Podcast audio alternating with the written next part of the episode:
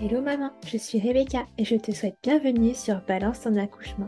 Maman d'un petit garçon et complètement bouleversée par la maternité, je te propose de retrouver ici chaque semaine un ou plusieurs nouveaux récits d'accouchement avec des mots authentiques, sans filtre et sans tabou.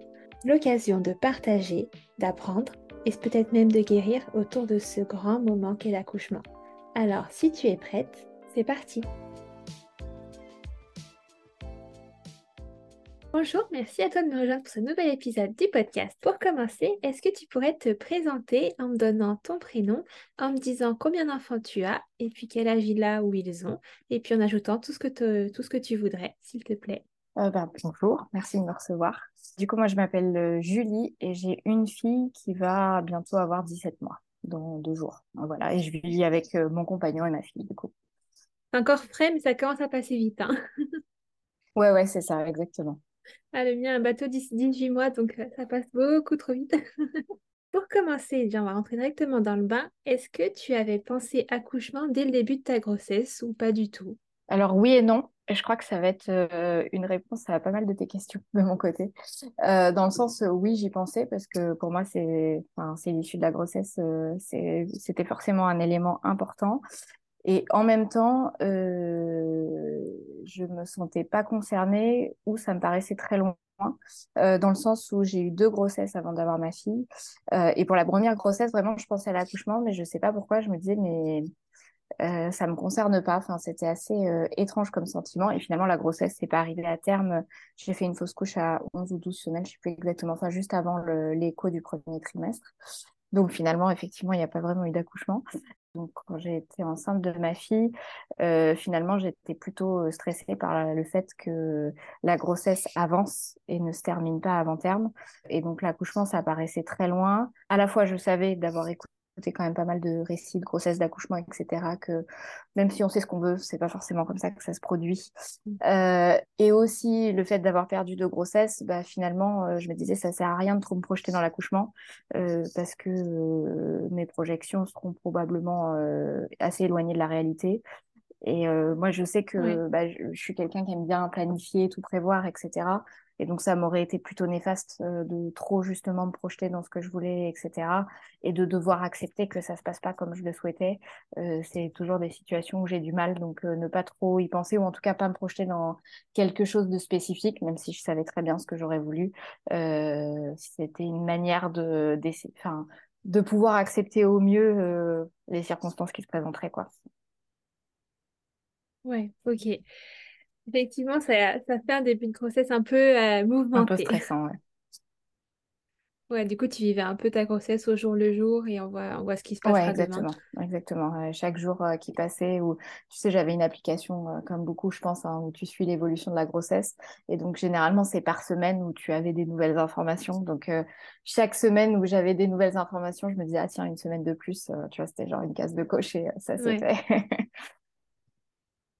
Et il n'y a pas un moment, peut-être pour la première écho, où, où, elle était là, ça t'a pas rassuré ou c'était vraiment non, euh, jusqu'au bout, tu t'es pas projeté du tout? Euh, Non, ça a été vraiment euh, compliqué de me projeter jusqu'au bout. D'autant plus que moi, la première écho, il a fallu, tu sais, c'est là où ils font les tests pour la trisomie 21 et d'autres d'autres truc génétique euh, et donc j'ai dû faire euh, je crois que c'est le DPMI que ça s'appelle je sais plus exactement comment ça s'appelle mais en fait les examens complémentaires euh, pour être sûr que tout va bien enfin ou en tout cas parce que j'avais plusieurs facteurs de risque donc bah tu vois c'est tu es contente parce que le, le cœur est là etc mais en même temps il y a des examens complémentaires à faire. Ça prend plusieurs semaines pour avoir la réponse.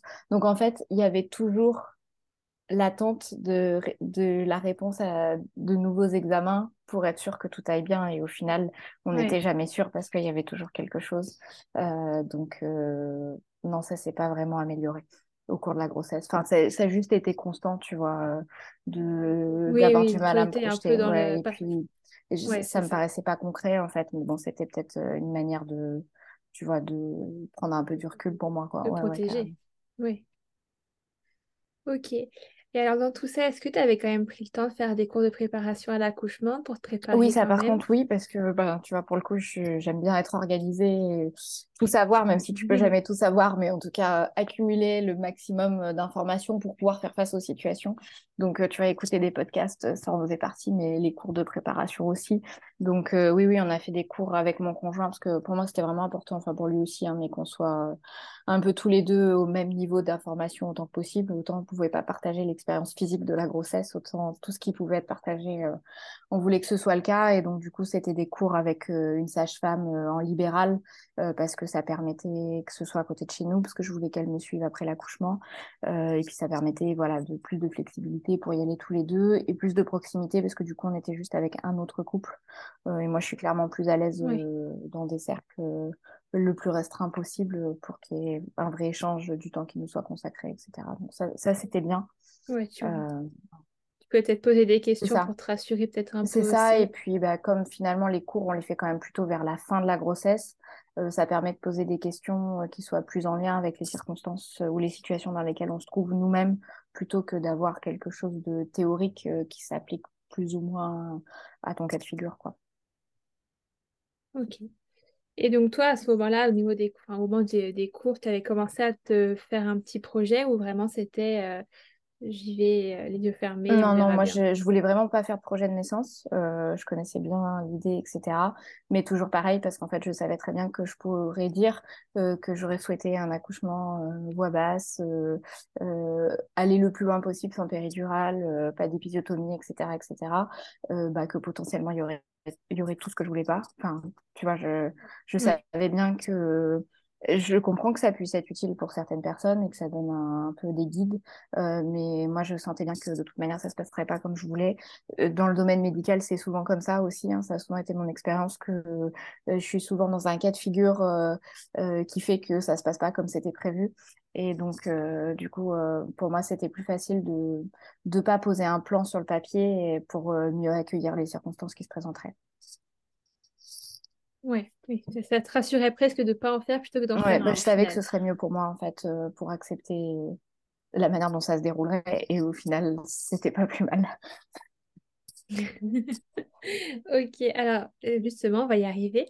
Euh, est-ce que tu te souviens du coup du, du jour où tout s'est précipité? Comment ça s'est passé? Ouais, bah, c'est à la troisième écho, en fait, euh, où on est rentré vraiment dans un engrenage qui a fait que de nouveau, on pouvait vraiment plus se projeter, euh, puisque jusqu'à la deuxième écho, euh, notre fille était parfaitement dans les courbes. Elle était dans le cinquantième euh, euh, percentile, donc vraiment Ok, donc euh, dans la moyenne. Et troisième écho, elle était descendue au premier percentile ou quelque chose comme ça. Euh, donc, euh, il y avait une suspicion de retard de croissance. Donc, euh, dès la troisième écho. Pour les autres échos, la première et la deuxième, on avait pris notre journée parce que justement, on voulait euh, prendre le temps pour les échos, parce qu'il y avait ce stress, etc., de se dire si jamais on a une mauvaise nouvelle. La troisième écho, finalement, on avait pris un peu la confiance parce qu'on n'avait pas pris notre journée. Bon, bah, on aurait dû, parce que du coup, on nous envoyait aux urgences pour faire un monito. Pour faire un premier monito. Donc tout allait bien, mais en fait on est rentré dans un processus dans lequel euh, il fallait faire euh, des monitos et des échos euh, hyper régulièrement, c'était deux fois par semaine, euh, pour vérifier euh, en fait un que le bébé allait bien et de deux que la croissance se poursuivait. Et puis on m'a fait une- quelques examens à moi aussi euh, pour voir s'il n'y avait pas une cause, parce qu'il peut y avoir euh, euh, des causes qui peuvent nécessiter de déclencher tout de suite, enfin en tout cas de prendre des décisions, et notamment la prééclampsie peut faire partie des causes des, des retards de croissance. Mais moi, tous les examens sont revenus positifs, donc il n'y avait pas de cause identifiée. Donc en fait, à chaque fois, on nous disait, bah, peut-être que c'est juste un petit bébé, peut-être que c'est normal, mais peut-être qu'il y a quelque chose, on ne sait pas. Et moi, le jeu, on ne sait pas, c'est pas un truc que, que j'aime beaucoup, mais, mais bah, il fallait bien faire avec. ouais. Tu te, sentais comment, toi, à ce moment-là, du coup? Toi qui avais stressé tout au long et qui retrouve une bonne dose de stress en fin de grossesse? Ouais, c'est ça. Et c'est marrant parce qu'en début de grossesse, j'aurais aimé avoir des échos beaucoup plus rapprochés. Parce que je trouve que c'est Oui, vraiment difficile quand on a perdu plusieurs grossesses comme ça de se dire, ben, chaque jour, en fait, c'est à l'intérieur de moi, mais en fait, j'ai besoin de quelqu'un d'extérieur pour me dire s'il y a toujours de la vie ou pas, en fait, j'en sais rien. et donc, j'aurais aimé, tu vois, pouvoir avoir des échos, genre toutes les semaines, pour savoir que le bébé se développait bien, etc., qu'il y avait un cœur. Et en fin de grossesse, finalement, c'était deux fois par semaine, donc je la voyais souvent, ma fille, et puis j'entendais le cœur, etc. Euh, mais finalement, euh, c'était, bah, comme à ce moment-là, c'était pour vérifier, être sûr que ça, que ça allait pas trop mal. Euh, finalement, c'était du stress aussi, donc, enfin, tu vois, il n'y a jamais un cas de figure. Oui, c'est un peu l'ambivalence. Voilà, exactement. C'était cool de l'entendre, mais à chaque fois qu'il allait, bah, que j'y allais, c'était toujours du stress de se dire, bon, alors attends, est-ce que le cœur, ça va aller? Est-ce qu'elle a grandi? Enfin, tu vois. Et puis, bah, toujours, euh, c'était des internes euh, à la maternité qui faisaient, donc ils sont toujours très silencieux, très concentrés quand ils font l'examen, ce qui est normal, mais euh, c'est un peu, tu sais, tu attends la sentence, quoi. Donc, forcément, des moments hyper agréables. Qu'est-ce qu'ils vont me dire? Exactement. Et donc, mon conjoint venait quand il pouvait, mais vu le rythme auquel c'était, il pouvait clairement pas venir à chaque fois. et donc, c'était à la fois pas très agréable de devoir y aller seul. Et euh, d'un autre côté, c'était presque devenu une routine. Et donc, au bout d'un moment, comme à chaque fois, il me disait Bon, bah, c'est peut-être un petit bébé ou c'est peut-être autre chose, on ne sait pas, mais là, ça va. Euh, à la fin, j'y allais aussi en me disant Bon, bah, de toute manière, ils vont encore me dire la même chose. Donc, c'était aussi devenu une routine. Ok. Oui, du coup, à quel moment euh, on est passé de la routine à il se passe quelque chose d'un peu plus extraordinaire aujourd'hui Eh bien, en fait, du coup, on avait en plus des monitos et des échos de contrôle tous les ouais, deux fois par semaine, on avait une écho de croissance tous les 15 jours. Donc là, qui était vraiment euh, faite pour euh, vérifier que la croissance se poursuivait. Et donc, à une écho de croissance qui était prévue euh, bah, 37 semaines plus 4 jours, on a fait l'écho. Et là, l'échographe nous a dit, je vais voir mes collègues, je reviens. Donc là, on s'est regardé avec mon conjoint, on s'est dit, bon, bah, c'est maintenant parce que elle n'a pas de raison d'aller voir ses collègues s'il n'y a pas de souci. Euh, et donc, en fait, elle est revenue, elle nous a dit, il n'y a pas de croissance, donc on déclenche, vous avez le choix, c'est ce soir ou demain matin. Donc, euh, voilà. du coup, on a pris option ce soir parce que euh, au début, je pensais demain matin si je pouvais rentrer chez moi. La réponse était non. Donc, si de toute manière, on savait qu'il fallait ah déclencher, je voyais pas l'intérêt de faire une nuit blanche à stresser en plus. oui, c'est pour rester à l'hôpital. Oui. Plus de la fatigue de l'accouchement. donc, on a dit, bon, bah, c'est maintenant. Quoi. Ok. Et du coup, toi, à ce moment-là, t'es euh, comment? Est-ce que tu es rassurée que ça soit, entre guillemets, fini le début de, nouvelles choses ou ça te fait plus stresser d'être déclenché? Alors, euh, j'étais pas stressée d'être déclenchée parce que je, je savais à 99% que ça allait se finir comme ça, dans le sens où à ces rendez-vous qu'on avait deux fois par semaine, à chaque fois, il nous disait, parce qu'en plus, ma fille était en siège. Oui, bien sûr, il fallait tu vois, y a, moi, il n'y a jamais un truc, il faut toujours qu'il y ait une configuration. Donc, entre la faible, le retard de croissance et le siège, euh, à chaque écho, il nous disait si on voit quelque chose qui ne va pas, on vous déclenche. Euh, ou euh, voilà, si on a le moindre doute, on vous déclenche.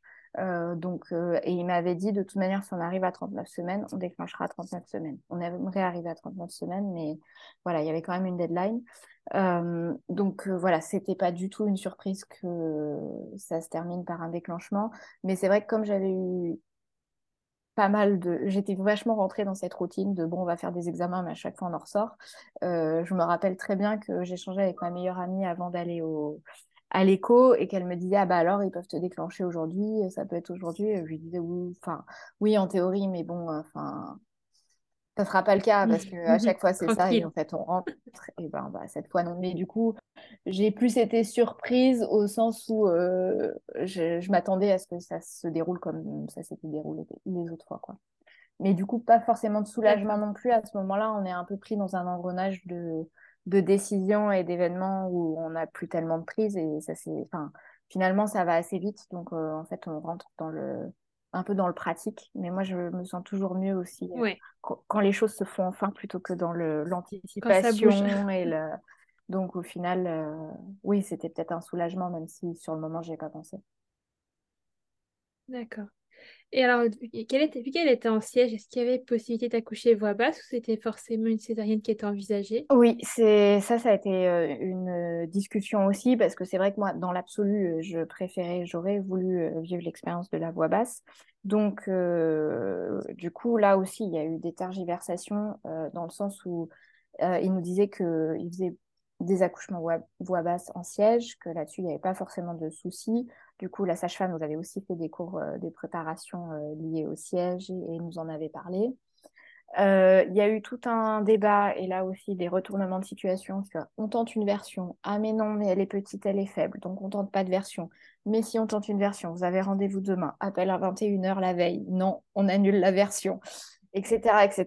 Donc au final, on n'a pas tenté la version. Moi, j'ai fait de l'acupuncture, mais ça n'a pas eu d'effet. Euh, mais bon, je me disais, euh, sait-on jamais, ça peut pas faire de mal. J'en avais déjà fait pour euh, les nausées de grossesse, mais ça avait fait zéro effet aussi. et par contre, j'ai eu un scanner du bassin pour vérifier que ça passait.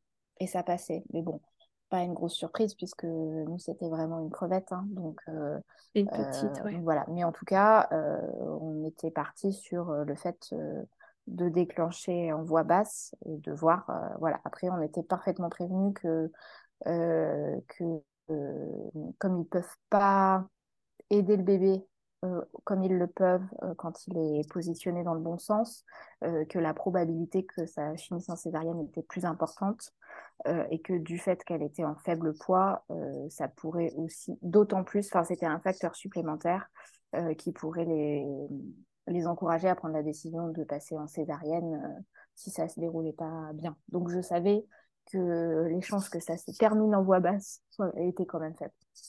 Même si voilà, j'étais c'était important pour moi dans la mesure où on me disait que c'était possible et que c'était safe euh, d'essayer la voix basse. Ouais, mais c'était pas un but ultime. Bah, euh, c'était toujours priorité à la santé. Aimé, mais je savais bien, enfin, vu le tableau qu'on m'avait dressé, je savais bien que moi, j'avais pas le choix en fait. Donc, Ouais, ok. Bon, et alors le déclenchement, comment ça s'est passé du coup? Qu'est-ce qu'ils ont tenté pour, pour déclencher? Alors, le déclenchement, ils ont mis un tampon. Du coup, en repensant a posteriori à l'échange que l'on a eu hier, j'ai réalisé que je t'ai parlé de tampon pour le déclenchement alors que c'était un ballonnet. c'est pour ça que j'étais un peu perturbée au moment où on en parlait parce que je sentais bien que c'était pas le bon terme, mais je retrouvais pas le bon et assez rapidement, parce que je sais plus, on avait rendez-vous à 15h, quelque chose comme ça. Et à 18h, euh, mon conjoint n'était pas encore revenu parce que du coup, bah, il fallait qu'il aille chercher euh, nos affaires. Euh, le sac était prêt, mm. mais bien sûr, il était chez nous. Donc, il a fait un aller-retour et il n'avait même pas eu le temps de revenir qu'ils avaient déjà posé le tampon parce que par contre, il voulait. Enfin, voilà. D'un côté, on nous avait laissé le choix entre le soir et le lendemain matin, mais en même temps, à partir du moment où on avait dit c'est ce soir il fallait que ça aille vite, quoi. Donc, euh, fallait y aller. Voilà, c'est ça. Bon, après, euh, sans, je savais que avec un déclenchement, en plus un premier enfant, que ça pouvait être très long, donc euh, on n'était pas forcément. on comprenait qu'il puisse vouloir le faire assez rapidement aussi. donc voilà. Et pas de. Ok. Et du coup, la pose du tampon, ça a été? Ça Oui, oui, bah rien de particulier. Enfin, ça ressemble un peu à un examen euh, gynécologique hein, au final. Donc, euh, c'est pas particulièrement agréable, mais euh, c'est pas c'est pas particulièrement nouveau non plus. Donc, puis c'était relativement rapide. La sage-femme était adorable. Donc, non, non, ça, ça allait. Et puis, ils posent un cathéter aussi, mais ce qu'ils font pour n'importe quel accouchement. Donc, non, ça, c'était rapide. Et puis après, quand mon conjoint est arrivé, voilà, il a pu aller nous chercher à manger. On s'est fait un chinois euh, en attendant que, de voir si les choses avançaient. Par contre, j'étais sous monito, donc on ne pouvait pas être en chambre euh, parce qu'il voulait surveiller le cœur du bébé euh, en permanence. Enfin, c'était pas des monitos de temps en temps, c'était en continu. et au début, ils n'avaient pas, parce qu'il y a des monitos ambulatoires pour, pouvoir quand même se déplacer, aller aux toilettes, etc. Mm.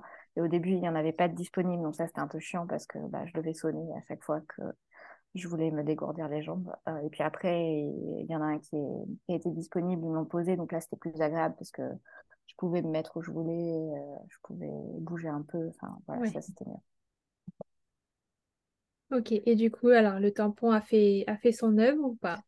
Euh, oui et non, c'est-à-dire que, enfin, oui, dans le sens où les contractions, mais comme ce qu'on dit souvent pour les déclenchements, hein, elles ont été assez rapidement très douloureuses. Euh, c'est monté assez vite. Euh, et puis, les, ça, pour le coup, les, les contractions pardon, sont arrivées quasiment tout de suite, l'espace d'une demi-heure. Euh, donc ça, ça a été assez rapide. par contre, euh, et j'ai pas forcément la notion des horaires précises, mais je sais que quand euh, euh, la sage-femme est venue voir un petit peu, donc ça, j'étais déclenchée à 18h. Quand la sage-femme est venue voir un peu où ça en était, je pense que c'était minuit, une heure ou deux heures, enfin quelque part dans ces eaux-là. Euh, le col s'était effacé parce que par contre, moi, j'avais aucun signe euh, euh, que l'accouchement approchait. Quoi. Hein. Le col était long, fermé. Enfin, il y avait à la base vraiment, on en était loin. elle n'était pas, prête à sortir. et donc, du coup, le col s'était effacé quand elle a regardé. et c'est la dernière fois qu'on a regardé. Donc, du coup, je, je pense que ça faisait son œuvre, mais on sait qu'un déclenchement, ça prend du temps. Euh, et bon, finalement, le temps, on n'en avait pas, donc euh, c'est pas aller beaucoup plus loin, je pense. Ok. Et alors, comment ça s'est passé ensuite? Et en fait, euh, ce qui s'est passé, c'est que, mais ça aussi, on nous avait dit que ce serait une possibilité avec le faible poids, même si elle n'avait pas été en siège, elle supportait mal les contractions. c'est-à-dire qu'il y avait des décélérations du cœur à chaque contraction. donc, ben, un scénario dont on entend souvent parler hein, avec les... quand on part en césarienne, et il y a un moment où la sage-femme nous a dit Bon, bah, je vais voir ma chef. Euh, elle est revenue avec mm. la dite chef qui nous a dit on part en césarienne. Euh, alors c'était pas un code rouge, c'était un code orange, donc ça veut dire qu'il faut faire vite, mais c'est pas l'urgence absolue. Euh, voilà, j'ai quand même, euh, quand même le droit d'aller faire pipi avant, par exemple. Euh, mais voilà, enfin, à partir du moment où la césarienne était décidée, ça a été assez rapide quand même après. Ok, donc toi là, on te dit césarienne, donc tu te dis juste, ok, ah, je, me dis, m'en euh, doutais. J'en étais sûre que ça finirait comme ça. C'est pas ce que je voulais, c'est sûr, mais en même temps, je savais, enfin, vu, euh, vu le cas de figure, euh, en fait, j'aurais été, j'aurais eu l'impression d'avoir eu une chance énorme si ça avait pu se faire par voie basse. mais je savais très bien que la probabilité d'une césarienne était extrêmement élevée, donc c'était pas une surprise et voilà, c'était juste, bon, ben, effectivement, c'est comme ça, quoi. Ok. Donc du coup là tu il te prépare et tu pars vite quand même assez rapidement. Hein. Je me suis quand même fait parce que j'avais été un petit peu longue euh, pour faire mon détour aux toilettes, donc euh, il y a du temps, mais pas tant que ça non plus. Euh, et donc bah, on me déshabille, on me enfin et pour mettre le, je sais pas le mot en français, mais le garde, faire le truc les vêtements d'hôpitaux parce que pour l'instant j'avais encore euh, toujours mes vêtements à moi. Euh, et puis euh, on part au bloc. Là c'est le moment désagréable que j'avais anticipé parce que je parce qu'il me faisait peur moi c'était la, la piqûre de la péridurale. Donc pour le coup moi c'était pas une péridurale c'était une anesthésie mais c'est le même principe hein, puisque c'est ouais, on adore juste le, bas du corps, c'est juste que c'est, je crois que ça fait effet beaucoup plus rapidement. Euh, enfin, voilà, c'est comme une, une, grosse anesthésie locale, euh, mais du coup, c'est la même chose, on pique euh, dans le dos au niveau de la colonne. et moi, j'aime pas du tout quand je peux pas voir ce qui se passe en fait. Enfin, j'arrive, dans ces moments-là, j'arrive pas à gérer ma peur plus que la douleur, parce que c'est pas vraiment de la douleur. Et donc ça, c'est vraiment un moment que j'appréhendais, même s'il est très court. Et du coup, clairement, c'était en plus mon conjoint ne pouvait pas être là à ce moment-là. Euh, donc, euh, je me suis accrochée à la sage-femme euh, comme à une boule de survie. Mais ça, ça a vraiment été un mauvais moment. Puis surtout qu'en même temps qu'on fait la anesthésie, il y a quelqu'un d'autre qui pique dans le bras, quelqu'un d'autre qui vous déshabille oui. du bas. Enfin, voilà, c'est pour mettre une sonde. Enfin, c'est ouais, c'est relativement désagréable parce qu'on a plus l'impression d'être un bout de viande que même si on sait très bien pourquoi. Hein, mais bon, c'est pas un moment agréable. Heureusement, c'est rapide. Quoi. Ok.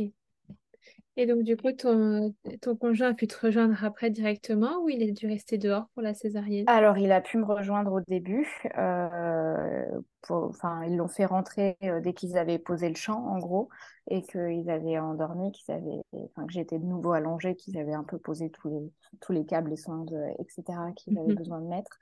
Par contre, il n'est pas resté longtemps parce que l'utérus se contractait sur ma fille. Et donc, du coup, ils n'arrivaient pas à la faire sortir. Euh, donc, ils ont essayé plusieurs choses. Enfin, moi, je...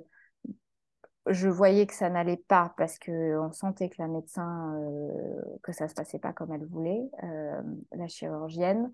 Euh, et puis ils ont commencé à m'injecter plein de produits. Enfin, je me rappelle plus de ce qu'ils se disaient entre eux, mais en gros, elle demandait à l'anesthésiste de détendre et l'anesthésiste demandait des produits différents. Donc j'ai eu plusieurs injections.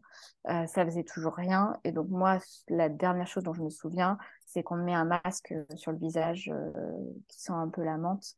Euh, et puis après, bah, j'ai ouvert les yeux, euh, je sais plus combien d'heures après. Et on m'a dit, euh, tout s'est bien passé. Donc en fait, on m'a endormi. mais je crois pas qu'on me l'ait dit. Et si on me l'a dit, en fait, j'ai pas. j'ai pas.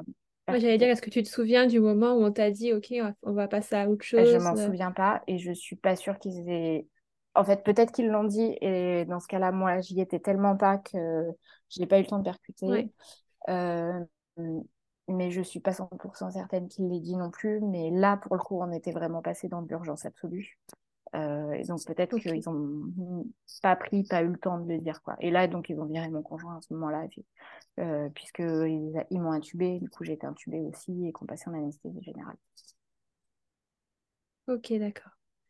Donc toi, tu te réveilles euh, un petit moment après, tu étais toute seule du coup? Euh, Je me réveille en, salle de réveil. Et par contre, alors je, ça, tu vois, il y a des trucs, même un an après, euh, en fait, je ne sais pas, mais j'ai pas posé des questions sur le moment. Je sais même pas comment ça se déroule, en fait, un réveil, ou s'ils attendent que tu te réveilles, ou si tu un truc pour euh, tu vois, faire favoriser le réveil, je crois que c'est ça hein, à ce moment-là. Mais du coup, il y avait la sage-femme, il y avait la chirurgienne, la sage-femme et mon conjoint quand je me suis réveillée. Donc c'est qu'ils savaient que c'était le moment à voir. Soit ils avaient vu que je commençais à me réveiller, oui, oui.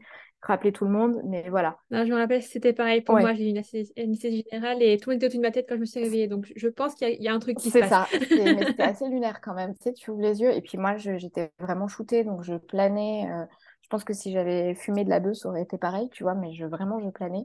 C'était presque hilar. Et euh, donc, du coup, il y a trois personnes au-dessus de moi qui me disent euh, Ça va, euh, elle respirait pas à la naissance, on a dû la réanimer, mais maintenant ça va. tenez des photos. et puis, on va vous remonter en chambre.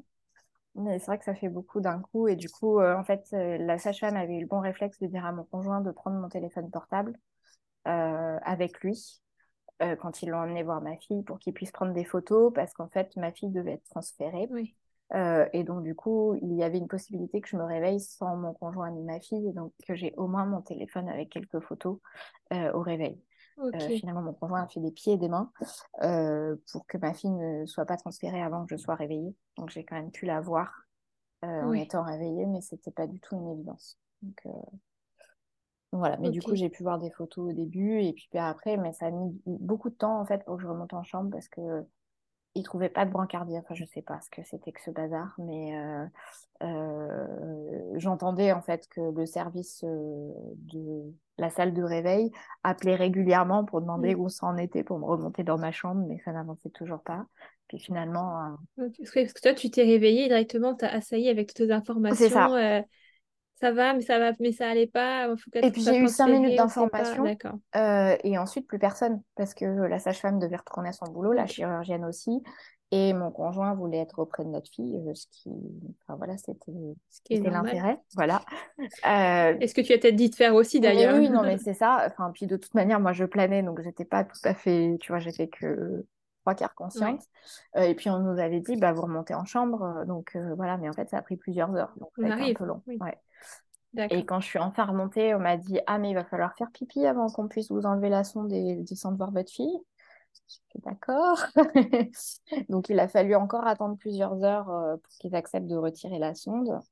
Euh, et une fois que ça, ça a été fait, j'ai pu descendre. Euh, mais en fait, y a, ça a été vraiment 24 heures de stress. En fait, elle est née à 3 heures du matin, mais c'est vraiment le soir vers 20 heures que qu'on a pu se poser parce qu'en fait, ce qu'on nous a dit à peu près quand je suis revenue en chambre, j'ai plus tout à fait la chronologie, mais c'est elle va bien, euh, elle va pouvoir vous rejoindre dans votre chambre. Donc, euh, j'ai dit bon bah super, en fait, ça a juste été voilà une petite transition parce qu'en fait du coup à la naissance, euh, elle était toute bleue, hein, c'était une poupée de chiffon quand ils ont enfin réussi à la sortir. Euh, du coup, elle a eu un petit peu besoin d'aide, ils ont dû l'intuber pour qu'elle respire, mais elle a respiré d'elle-même, euh, ils l'ont désintubée au bout de 20 minutes, donc ça a vraiment été très passager. Elle a tout de suite repris. moi, j'ai accouché dans une maternité de niveau 1, mais on avait fait ce choix-là parce qu'elle est attelée à un hôpital de niveau 3, avec laquelle elle a des accords. Donc, on savait, ou en tout cas, c'est ce qu'on dit et c'est ce que nous avait dit la maternité, que en cas de nécessité euh, d'une maternité de niveau 3, du fait des accords, finalement le bébé n'est pas transféré mais va juste dans cet hôpital juste à côté, ce qui permet nous, la, la maman de rester à la maternité et de voir son bébé d'être juste à côté. Sauf qu'il n'avait plus de place, ni en néonat, enfin il n'avait plus de place en néonat, là où ma fille devait aller du fait des circonstances de l'accouchement. Euh, et c'est la raison pour laquelle il voulait la transférer dans un autre hôpital euh, de région parisienne. Euh, c'est là où mon conjoint a réussi, en discutant avec le pédiatre, visiblement le pédiatre était favorable aussi, de dire bah, qu'il fallait que je la voie avant qu'elle soit transférée. Donc ils l'ont mise en réanimation, même si elle n'avait pas besoin de ce niveau-là de suivi. Mais c'est là où il y avait de la place. besoin d'un lit. donc ils l'ont mise là le temps du transfert. mais c'était effectivement temporaire. Et en fait, nous, on s'est vraiment retrouvés entre, enfin, comment dire, pris dans les, les défauts de communication des deux institutions, disons. Et je pense les ressentis qu'il peut y avoir d'un côté et de l'autre, et qui peuvent exister dans n'importe quel milieu professionnel, mais en fait, qui ne devraient pas impacter les patients, à mon sens. Et en fait, on s'est vraiment pris, enfin, retrouvé au, milieu de tout ça parce que la maternité nous disait, elle va très bien. le l'hôpital, pardon, de niveau 3 nous disait, elle va très bien, elle respire, il n'y a pas de souci, etc. Elle peut aller en chambre. La maternité nous disait, on n'est pas équipé pour recevoir un bébé comme ça. Et nous, on était entre les deux à à pas savoir, en fait, euh, qui, qui, a tort, qui a raison, euh, quel est le souci. Euh, et donc en fait, euh, mais ce qu'on a mis, enfin ce qu'on a compris euh, avec les circonstances ou avec ce qui se produisait, mais qu'on nous a jamais expliqué euh, tel quel, et moi ça fait partie vraiment des choses que je leur reproche, c'est qu'en fait notre fille est née à 1,950 kg. Et ça, ça nécessite un séjour en néonat parce qu'en gros, ils considèrent qu'un bébé peut être en chambre quand il a, enfin quand il n'y a pas de souci ou quoi que ce soit, à 2,2 kg. Mais en dessous de 2,2 kg, euh, du fait du faible poids, il faut que le bébé soit accompagné et soit en néonat. Et donc, la maternité dans laquelle on était n'a pas de service de néonat, donc c'est logique qu'il nous ait dit on n'est pas équipé pour, euh, pour avoir un bébé euh, comme ça. mais l'hôpital se foutait un petit peu de nous quand on nous disait c'est bon, elle peut aller en chambre.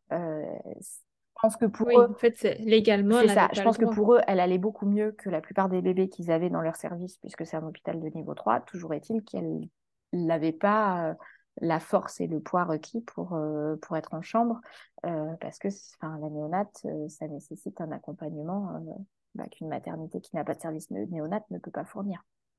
Ne peut pas fournir. Donc, donc finalement, elle a été transférée dans un hôpital au nord de Paris, on est plutôt vers le sud. Euh, en début d'après-midi. Donc moi, j'ai quand même euh, pu la voir, euh, je sais pas, un petit peu moins d'une heure. ça faisait déjà, bah, ça faisait déjà pas tout à fait 12 heures qu'elle était née quand je l'ai vue la première fois, mais une dizaine d'heures, je pense. Mm. et en gros, voilà, il nous disait dépêchez-vous parce que, il voulait faire de la place pour récupérer leur lit, mais ce que je, d'un côté que je peux comprendre parce que parce qu'ils en ont besoin pour accueillir les patients qui ont réellement besoin d'un lit en, en, réanimation. Et d'un autre côté, bah, c'est vrai que quand on est patient, euh, voilà, c'est assez désagréable. Oui, il fallait quand même un peu de temps, quoi. Euh, et donc, euh, mon conjoint est parti avec elle dans l'ambulance. et moi, à ce moment-là, on me disait, il n'y a pas de place pour vous. On vous dit, est-ce que vous voulez allaiter, madame À l'hôpital où elle était. Ça. Vous voulez allaiter Oui. Ah, par contre, il n'y a pas de place pour vous transférer. Bon, bah, en fait, pourquoi vous me demandez si je veux allaiter déjà? Enfin, Tu vois, cette, cette incohérence, en fait, entre. Euh, on traite le bébé et la maman euh, de manière séparée et pas comme euh, une unité, en fait, pas comme un couple. et, et, en plus, les services ne se parlent pas parce que du coup, mon conjoint a demandé bah, qu'est-ce qu'il faut faire, comment est-ce qu'il faut procéder pour, pour voir s'il y a une place, comment transférer etc. Euh, donc euh, la néonate, enfin où le, les pédiatres euh, de l'hôpital nous disaient ah bah nous on n'est pas concernés, nous on gère le bébé, on lui a trouvé une place, il va être transféré. quand on, du coup, quand on demandait côté maternité, ils disaient oui, mais on n'arrive pas à joindre l'hôpital dans lequel vous êtes transféré, on n'a pas de solution. et en fait, au final, j'ai été transférée dans la même journée quelques heures après. Mais pourquoi? Parce que mon conjoint qui travaille dans, le, dans la recherche clinique connaissait très bien la secrétaire de la maternité euh, de l'hôpital où ma fille avait été transférée. Parce qu'en fait, c'est un des sites avec lesquels il travaille. Parce qu'il travaille sur, sur des questions euh, qui euh, liées à la maternité. Et donc, il visite régulièrement un certain nombre de services de maternité en Ile-de-France. Et donc, il se trouve que ce service-là, il le connaissait et il y allait dans le cadre de son travail régulièrement. Et c'est en fait grâce à ses liens personnels que on a réussi à avoir une place. Cette place existait, mais qu'elle me soit allée à moi, euh, c'est parce que mon conjoint a pu faire les démarches et a pu appuyer. Si on avait attendu que la maternité où j'ai accouché euh, me trouve une place, euh, je pense que j'aurais jamais allaité, hein, par exemple. Et je suis pas sûre qu'on aurait été réunis tous les trois le même jour, quoi. Mm. Oui, c'est ça. Donc, ouais. Oui, donc il y a quand même eu des petits quoi qui font que c'est compliqué quand même. Ouais, ouais, bah, c'est ça. Il y a un gros manque de communication, je pense qu'il est structurel aussi, hein, du fait du manque de personnel, euh, du fait euh, de, de tous les maux euh, que connaît l'hôpital en France et, qu'on connaît très bien. mais toujours est-il que quand on est patient, en fait, juste on subit et c'est sur le moment, ça paraît complètement inacceptable. Oui, bah, c'est sûr. Ah, et en soi, ça l'est, c'est pas, enfin, ça personne, euh, ça vaut à personne, mais bon, toujours est-il que euh, tout le monde souffre dans l'histoire. Toujours est-il que c'est toi qui en fais les frais. Ouais, c'est ça, exactement. Bon, d'accord. Du coup, tu as pu quand même la rejoindre du coup en fin de journée, c'est ça? C'est ça. Du coup, euh, moi, j'ai été transférée vers 17-18 heures, le temps d'arriver dans ma chambre. Puis à chaque fois, forcément, on arrive dans un nouvel hôpital, donc c'est eux qui reprennent le suivi. Mm. Donc, ils, ont voulu me réexaminer, euh, que je revoie la sage-femme, machin, bidule, les trucs. Euh, donc, euh, je crois qu'on a pu monter. et mon conjoint était avec elle depuis, bah, depuis le transfert. du coup, il est venu me voir et puis après, on a pu remonter ensemble. Je pense qu'il était 19h30, 20h, quelque chose comme ça. Et là, tu as pu vraiment voir ta fille, du coup. Ouais. Et elle est comment, du coup, elle, à ce moment-là? et... et en fait, c'est que à ce moment-là qu'on a compris euh, pourquoi elle avait été transférée, euh, pourquoi elle était en néonate, euh, etc. Parce que jusque-là, on ne nous avait rien expliqué, en fait. et donc, bah, elle allait bien. En fait, c'était toujours la même chose que depuis la naissance, c'est-à-dire que tout, va, tout allait bien. Euh, elle n'avait aucun problème euh, pour respirer, pour quoi que ce soit. La seule chose qui nécessitait une surveillance, c'était du fait qu'elle, c'était un tout petit poids, 1,950 kg. Du coup, ça fait un bébé euh, assez faible. et donc, il faut, il faut la surveiller pour la prise de poids et atteindre un peu ce seuil des 2,2 kg qui, voilà, qui, je pense, est fixé parce que c'est à partir de là où on considère que le bébé a plus besoin d'être autant surveillé qu'en dessous de ce poids-là. Et du coup. Mais sinon, oui, elle allait bien. Des câbles partout, mais sinon, Et toi, comment tu allais du coup après euh, une césarienne quand même qui n'est pas une opération très facile, un transfert, euh, des chocs émotionnels euh, à n'en plus, plus finir? Bah, Je pense que moi, j'étais en fait, j'ai mis 48 heures à redescendre, mais je pense que j'ai passé 48, enfin, Jules, passé 48 heures sans dormir, alors que, euh, tu vois, l'accouchement était relativement rapide, hein, parce que je suis arrivée, enfin, j'étais déclenchée à 18 heures, ma fille naissait à 3 heures du matin le lendemain. Euh, mais je pense que de toute manière, tu as ce truc d'adrénaline au moment de chaque naissance, euh, même, enfin, surtout quand c'est une voix basse, etc.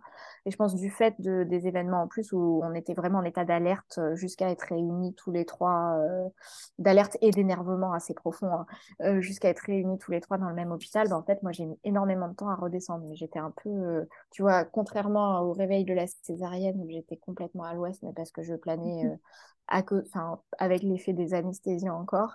Là, c'était l'extrême inverse, tu vois. J'avais pas pris de drogue non plus, mais j'étais vraiment. Euh, à cran. Euh, ouais. Ouais, c'est ça. Et euh, dans l'incapacité de redescendre, quoi. Donc, donc du coup je me enfin je pense que j'étais déconnectée de mes émotions aussi enfin tu vois j'étais j'étais juste portée par euh, par ce qu'il fallait faire euh, par euh, le flot d'informations qu'on nous donnait etc mais j'étais pas encore je prenais pas encore de recul je réfléchissais pas encore vraiment à la situation je pense oui je vois du coup ça allait parce que tu vois l'adrénaline faisait son effet dans tout ça. Puis bon au final elle était née et je me sentais vraiment, pour le coup, ça c'était dès le début hyper libérée de ne plus avoir la seule responsabilité de son bien-être. Tu vois, le fait que elle soit plus dans mon ventre, mais que et mon conjoint et moi ayons l'égale responsabilité ou la même capacité, tu vois, d'influer sur son bien-être, ça, c'était un soulagement énorme. Donc, clairement, moi, je disais, t'es mieux dehors que dedans, quoi. un, peu, un peu moins de charge mentale, un petit peu. ouais, ouais. Un peu moins de stress, ouais. Et tu as pu la prendre un peu en peau à peau quand même? Tu as pu commencer l'allaitement du coup directement? Alors ça aussi, ça a été compliqué. donc on a tenté l'allaitement quand je suis arrivée. On avait déjà tenté un coup quand même avant qu'elle soit transférée et que moi aussi. Euh, mais en fait, elle était trop faible euh, pour prendre. Et ça aussi, c'est ce qui fait que souvent les bébés qui naissent en faible poids doivent être euh, hospitalisés au début, c'est-à-dire qu'ils sont très faibles et du coup, s'alimenter par eux-mêmes peut être compliqué. Donc du coup, ils lui ont mis une sonde pour la nourrir parce qu'ils savaient que je souhaitais allaiter. Et moi, j'ai tiré mon lait pas dès le début, en fait. pour qu'elle puisse avoir mon lait. Au début, elle avait des compléments, le temps que la lactation se mette en place. Euh, et donc, du coup, bah, on a tenté l'allaitement, mais on a vu qu'elle prenait pas, qu'elle était trop faible. Ils ont directement mis la sonde. Euh, mais après, je l'ai gardée en peau à peau pendant une heure à peu près. Euh, de toute manière, quand ils sont très faibles, ils essayent de pas trop les mmh. manipuler. Donc, à chaque fois, ils nous disaient si c'est du peau à peau, oui, mais c'est pas cinq minutes le papa, cinq minutes la maman, c'est minimum une heure pour pas créer trop de fatigue. et après, ils ont proposé à mon conjoint d'enchaîner, mais en fait, lui, je pense que c'est à ce moment-là que l'adrénaline est redescendue. En fait, il l'a fait, mais genre 3-4 heures plus tard, mais il a eu besoin de dormir entre temps parce qu'il s'est dit, je vais, sinon, je vais la faire tomber tellement. Ouais, c'est ça, tellement il n'était pas en état, quoi. Donc, euh, Donc on est remonté la voir. Enfin, du coup, on est redescendu, on a mangé, et puis on est remonté la voir quelques heures après. Parce que les... la manière dont c'est organisé en néonat, c'est des tours. donc toutes les trois heures, en fait, la journée est, organisée par cycle de trois heures. Et toutes les trois heures, euh, il l'a réveillée pour la changer, la faire manger. Euh, et donc, euh, voilà, c'était, c'était aussi le moment où les parents peuvent prendre le relais pour faire le change, être là pour quand ils donnent à manger, tenter l'allaitement si on veut allaiter, etc. Ok. Et tu te sentais comment, toi, de la voir en tant que personne? Ça y est, elle était vraiment là Moi, ça a mis du temps à être concret finalement, euh, mais de la même manière que la mmh. grossesse, hein, tu vois, où euh, je pensais pendant la grossesse que le fait de sentir un peu les mouvements, euh, ça rendrait les choses concrètes, ça n'avait pas beaucoup aidé. Après, moi, je la sentais très peu, mais je pense comme elle était toute petite, au final, c'est sûrement pour ça.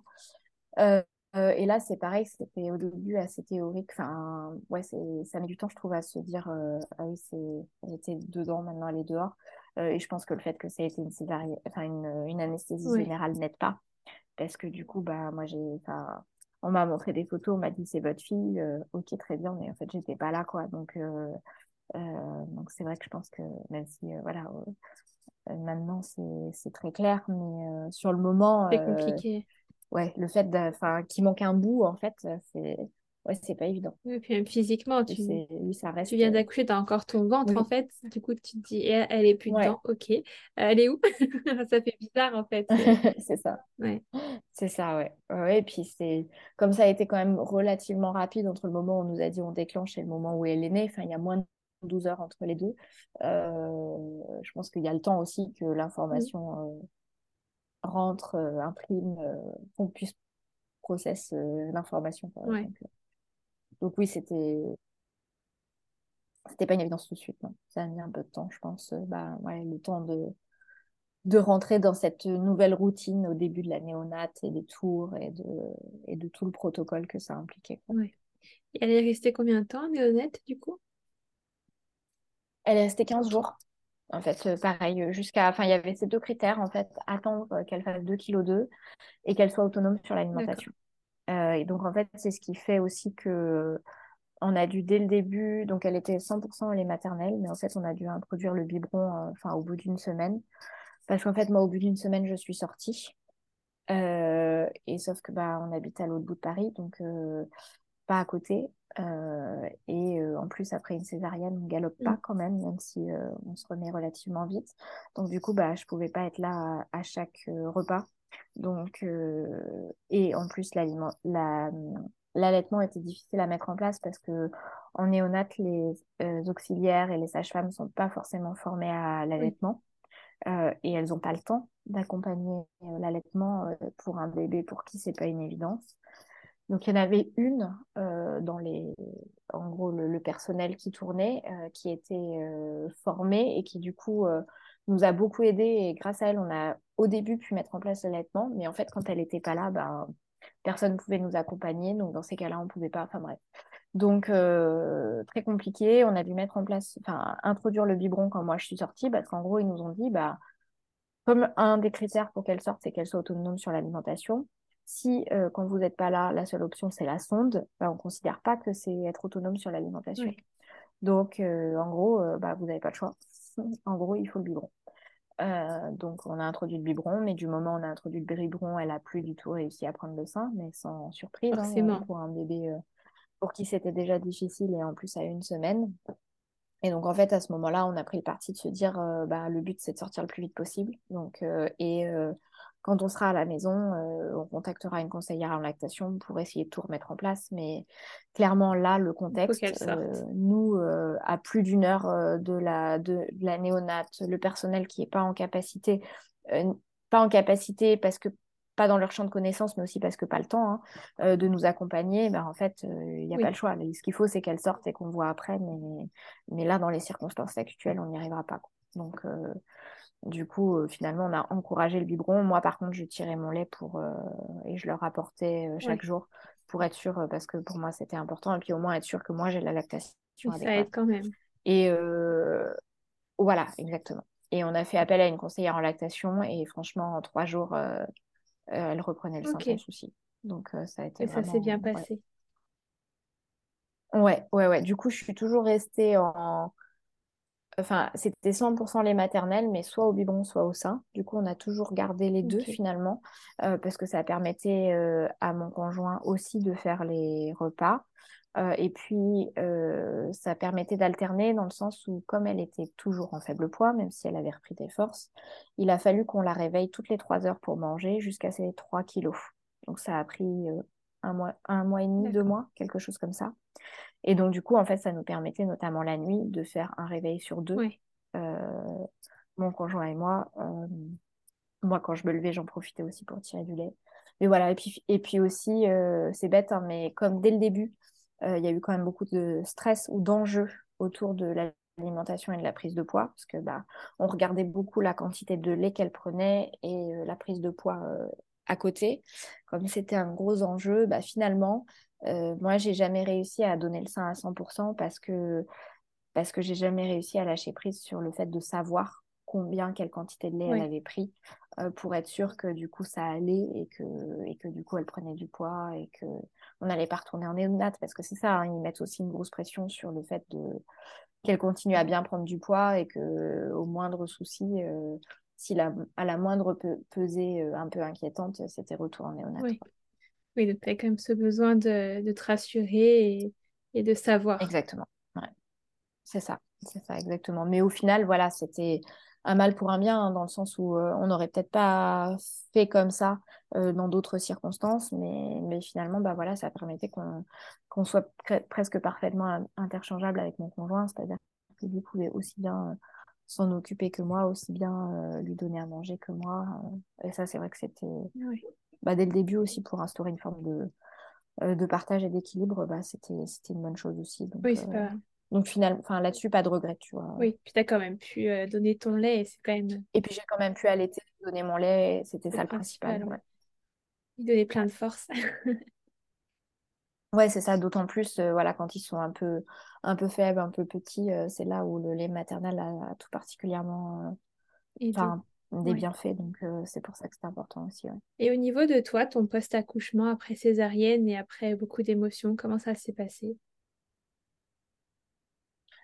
Bah, franchement, cet euh, aspect-là, pour moi, euh, très facile, j'ai trouvé. Alors peut-être parce que l'on avait d'autres préoccupations. Après, on a toujours d'autres préoccupations. On a toujours un bébé dont il faut s'occuper. Hein, mais euh, dès, bah, dès les premiers jours, de toute manière, il a fallu rebouger vite puisque Euh, moi, j'étais pas au même étage que la néonate. Il fallait monter un étage pour aller la voir. Mais donc, dès le début, en gros, on dit il faut se reposer. Ou c'est pareil, j'en parlais avec ma sage-femme. On parle du mois d'or où c'est bien le premier mois que la maman reste en gros le plus calme possible avec le bébé, ou enfin fasse pas trop d'efforts, etc.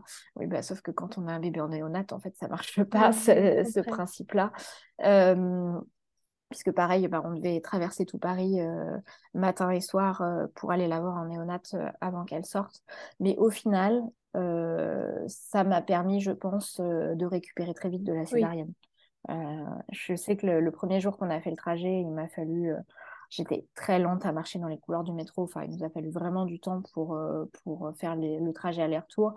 Et dès le lendemain, c'était beaucoup mieux. Enfin, en fait, comme ça oblige à bouger, à se remobiliser vite. Oui, t'as pas le choix. Euh, ces circonstances, euh, au final, euh, au final, la forme, elle revient vite aussi. Donc, et puis l'autre chose, bah, encore une fois, c'était un bébé de 1,9 kg, donc qui n'a pas pris énormément de place dans mon ventre, donc qui n'a pas, pas fait beaucoup de dégâts ni sur les abdos, ni sur le périnée, etc. Donc, euh, c'est pareil, et pourtant j'ai allaité, pourtant j'ai tiré mon lait, mais j'ai pas du tout euh, ressenti les, ce qu'on appelle les tranchées, tu sais, les, les contractions de l'utérus qui reprend sa place, etc. Je dis pas qu'il n'y en a pas eu, mais même chose, je pense que c'était pas autant étendu que pour un bébé 4 kilos, qui faire 3 euh, kilos. Voilà, c'est ça. Et donc, ben, je pense que ça s'est vite remis en place aussi. ça a joué aussi sur le fait que ça a été rapide. Donc euh, oui, là-dessus, pas de. Et puis en plus, j'ai eu des points et pas des agrafes, donc j'ai même pas eu à enlever des agrafes. Donc, euh, là-dessus, pas trop mal. Cette partie-là, c'était facile. Ouais, ouais, ouais. Ok. Et alors, qu'est-ce que tu aurais aimé savoir, toi, maintenant que c'est fait? Est-ce, Qu'est-ce que tu aurais aimé que... savoir avant que, que, tu, que tu accouches et que tout ça se passe?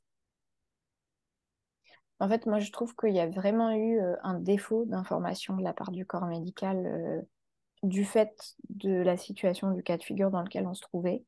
Euh, et il y a des choses qui nous sont venues tout de suite et on a eu l'occasion d'échanger avec la maternité dessus. Et donc, je pense que ça nous a fait du bien. Et en fait, il y a d'autres choses qui reviennent plutôt maintenant, tu vois, d'y repenser, euh, enfin, ou depuis le premier anniversaire avec un peu plus de temps. Euh, mais c'est-à-dire que, voilà, dès le début, enfin, assez tôt, on a su qu'elle était en siège et qu'elle se retournerait probablement pas, ou en tout cas, elle n'avait pas l'air de vouloir, qu'il y avait un retard de croissance in utero. Et donc, dès le début, on nous a beaucoup expliqué en long, en large et en travers euh, le siège, qu'est-ce que ça voulait dire, euh, les risques et les avantages euh, de la voie basse, de la césarienne, qu'est-ce qui pourrait faire que ça partirait en césarienne, etc. Enfin, voilà, on nous a bien informé là-dessus. le fait que le faible poids, c'était un facteur supplémentaire de départ en césarienne, etc. Et donc, quand on nous informe beaucoup et qu'on nous répète les mêmes choses à chaque rendez-vous, sachant qu'on en avait deux à trois par semaine, on se dit, on a toutes les informations que l'on peut espérer avoir en main au vu de notre situation et pour prendre des décisions. Et en fait, ce n'était pas du tout le cas. Il y a des informations qu'on nous a répétées 50 fois, mais je suis d'accord que c'est bien de répéter pour être sûr qu'on les a bien en tête, etc. Et il y en a d'autres qu'on nous a jamais données. Et moi, c'est vraiment ça le, ce qui reste en mmh. fait, enfin, ce qui est vraiment le, un peu la rancœur que je peux avoir. Et les informations qu'on nous a jamais données, c'est c'est un faible poids, ça on le savait bien, mais c'est quoi la conséquence? Jamais on ne nous a parlé de néonat.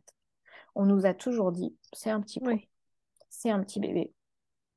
Ok, c'est un petit bébé. Mais pour moi, un petit bébé, euh, ça existe aussi, hein, on en connaît, on en a dans notre entourage qui sont nés peut-être à 2,4 kg, 2,5 kg, mais en fait, euh, comme n'importe quel bébé, ils ont fait trois jours à la maternité, ils sont sortis. Et donc, euh, quand on vous dit pas ce que, quelle peut être la conséquence, et après, ce qu'ils nous ont dit après, c'est Ah oui, mais avec les échographies, on a une fourchette, on ne sait pas exactement quel est le poids. Je suis d'accord, mais justement, raison de plus, parce que nous, ils l'estimaient à 2,2 kg mais ils connaissent leur marge d'erreur, donc ça voulait dire qu'elle pouvait faire plus, mais qu'elle pouvait faire moins aussi. Donc ça voulait dire que dans les possibles, il y avait la néonate.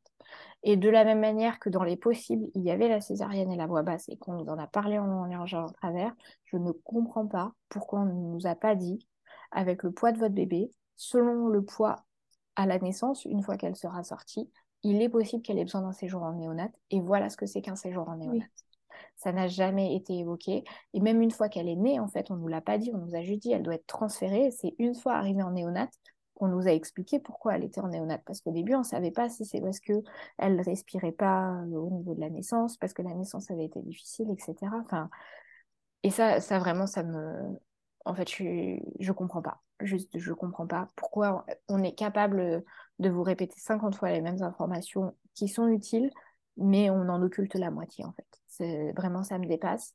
Euh, ça, c'est une partie des infos et on, voilà, on est resté un peu bloqué là-dessus parce qu'en fait, si on nous avait parlé de néonat, peut-être qu'on aurait changé notre décision. Euh, c'est-à-dire que quand on nous a dit il faut déclencher, c'était ce soir ou demain matin.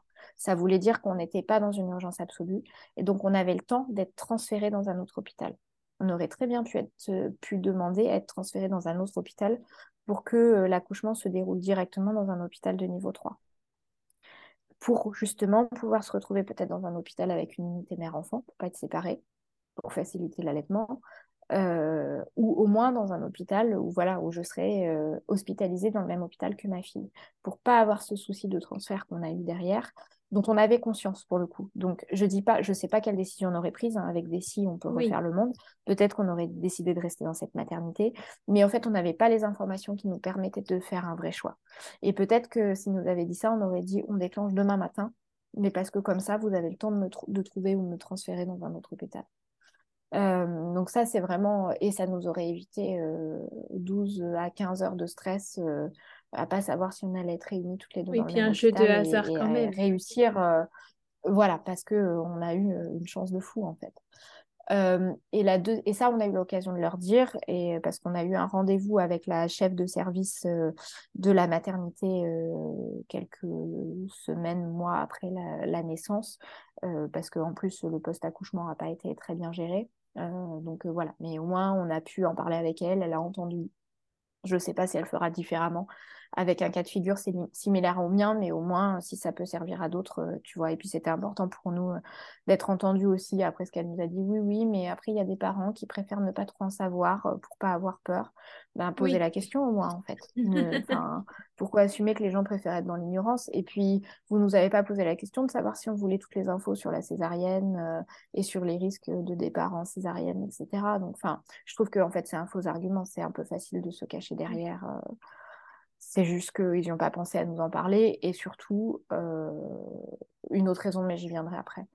Euh, et donc, l'autre information que moi, j'aurais aimé avoir, qui est peut-être évidente, mais on ne me l'a jamais dit telle qu'elle, euh, et j'aurais eu besoin qu'on me le dise parce que pour moi, ce n'était pas une évidence, c'est qu'une césarienne, ça peut être en anesthésie générale. Parce que ça, j'en avais pas conscience. Et pareil, peut-être que j'aurais pas pris, peut-être que ma décision aurait été la même, peut-être que j'aurais dit on tente la voix basse, malgré le siège, malgré le faible poids. Euh, mais en fait, si j'avais eu cette double information que ça pouvait être euh, une anesthésie générale, en dernier recours, parce qu'on nous a expliqué les circonstances de l'accouchement, donc en fait, euh, ça, l'issue aurait pu être vraiment dramatique parce que vraiment, ils n'arrivaient pas à sortir notre fille et l'anesthésie générale, c'était la dernière tentative pour y arriver. Euh, donc clairement, c'est peut-être, je sais pas quel est le pourcentage de césariennes qui sont en anesthésie générale, c'est pas la majorité, mais tu vois, on est deux, on est deux à être dans ce cas-là, donc c'est que ça arrive. Euh, donc pareil, on nous a beaucoup parlé de césarienne, bah, ne serait-ce que mentionner euh, de temps en temps que attention, on sait que c'est une locale, mais parfois ça peut être en général, donc il faut y être préparé. J'aurais apprécié. Et en fait, d'avoir le combo de l'information néonate plus anesthésie générale, est-ce que j'aurais pris une décision différente? Peut-être pas, parce qu'on m'aurait dit qu'il y avait mm. peu de chances que ce soit les deux. Euh, et donc peut-être que j'aurais quand même tenté la voix basse. Mais peut-être que je me serais dit aussi, s'il y a une chance que je sois séparée de ma fille à la naissance, euh, tu vois, qu'on soit pas dans la même chambre, qu'elle soit hospitalisée et tout, ben, j'ai quand même envie d'être présente à mon accouchement et peut-être que c'est mieux de faire une césarienne programmée pour au moins assurer cette partie-là, tu vois. Je sais pas. Peut-être j'aurais pas du tout pris les mêmes décisions. C'est facile de refaire le monde a posteriori, ça j'en ai conscience. Mais en fait, ce que je sais, c'est que ça, c'est deux informations que j'avais pas et que j'ai pas pris en compte dans, mes, dans ma décision en fait. Et, et je trouve ça pas normal euh, qu'on nous en ait pas parlé. Oui, c'est vrai. Ah, ça dans tous les cas, ça aurait été moins la douche froide parce que tu te serais dit, ah oui, c'est vrai qu'on m'en avait parlé. Ok. Là, là on n'en a jamais parlé, on ne sait pas que ça peut arriver. Et c'est vrai que je rebondis sur ce que tu dis, mais la néonate, je ne savais pas ce que c'était. Quand on m'a dit, parce que moi, pareil, mon fils était en néonate, quand on m'a dit qu'il est en néonate, j'ai dit, mais qu'est-ce que c'est? C'est quoi la néonate? Ça, veut dire quoi? Et tu apprends sur le tas, ah ok, et en fait, il y a plein d'enfants là-dedans, ah ok. Donc, c'est, voilà, quand tu vois que les services de néonate sont saturés, c'est bien que, c'est bien que ça arrive quand même assez régulièrement.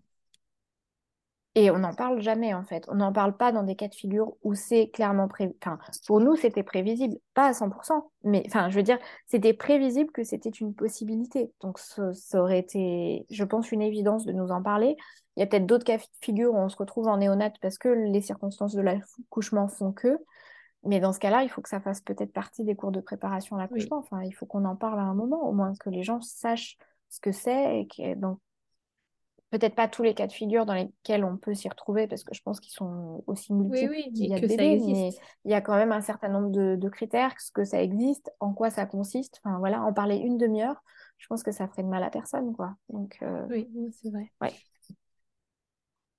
Voilà, donc c'est vrai que c'est un peu bah, c'est sur ces deux choses-là où je, reste un peu accrochée finalement, où j'en veux un petit peu, et puis d'avoir euh, échangé avec euh, notamment une sage-femme qui a exercé par le passé dans cette maternité euh, et qui depuis s'est reconvertie et a souhaité en partir pour un certain nombre de raisons, dont, dont celles que je vais évoquer.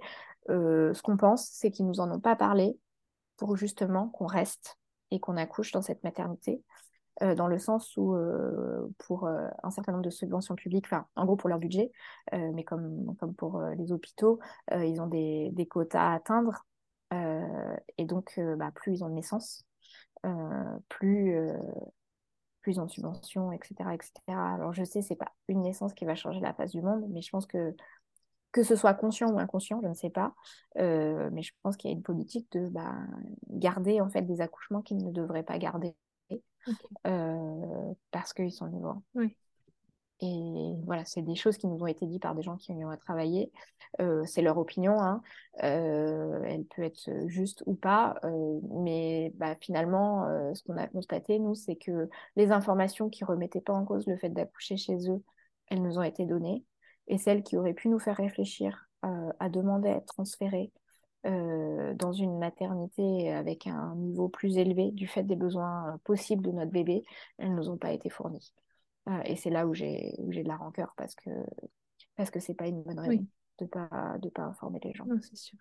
Et d'autant plus, voilà, quand on a posé la question et qu'on a dit pourquoi est-ce que vous nous en avez pas parlé, la seule réponse qui nous est donnée, c'est ah oui, mais il y a certaines personnes qui ne préfèrent pas trop en savoir pour pas avoir peur en fait, c'est pas une réponse. Donc, euh, donc, ça veut dire que la bonne réponse, ils veulent pas nous la donner non plus. Donc, euh, voilà, c'est là où. Euh, voilà, c'est là-dessus que se cristallisent un petit peu mes regrets. Mais bon, voilà, c'est comme ça, c'est comme oui, ça. Oui, je comprends.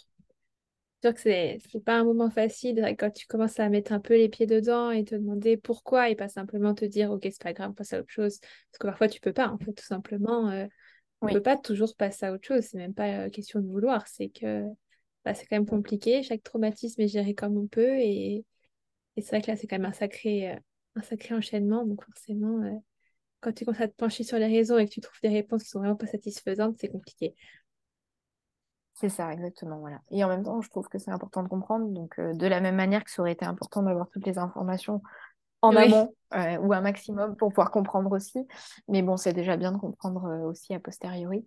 Euh, mais ouais, ouais, ouais, voilà. Bon, c'est comme ça, hein, mais c'est aussi, voilà, de là l'envie d'échanger avec toi aussi pour que bah, peut-être que un peu plus transmettre ce message que peut-être pour certaines personnes, c'est une évidence, mais pour celles pour qui ce n'en est pas une, bah, la césarienne, ça peut aussi être une anesthésie générale. Donc, euh, si on parle de césarienne, ne pas oublier que bah, ça peut être ça mm. aussi et que bah, si on vous parle de retard de croissance in utero ou si on vous parle d'un petit bébé et d'un faible poids, ben, peut-être que c'est bien de, si vous avez l'information, de poser la question de est-ce qu'il y a un risque d'hospitalisation en néonat, est-ce que c'est une possibilité, qu'est-ce qui est prévu? Si jamais c'est le cas. Oui.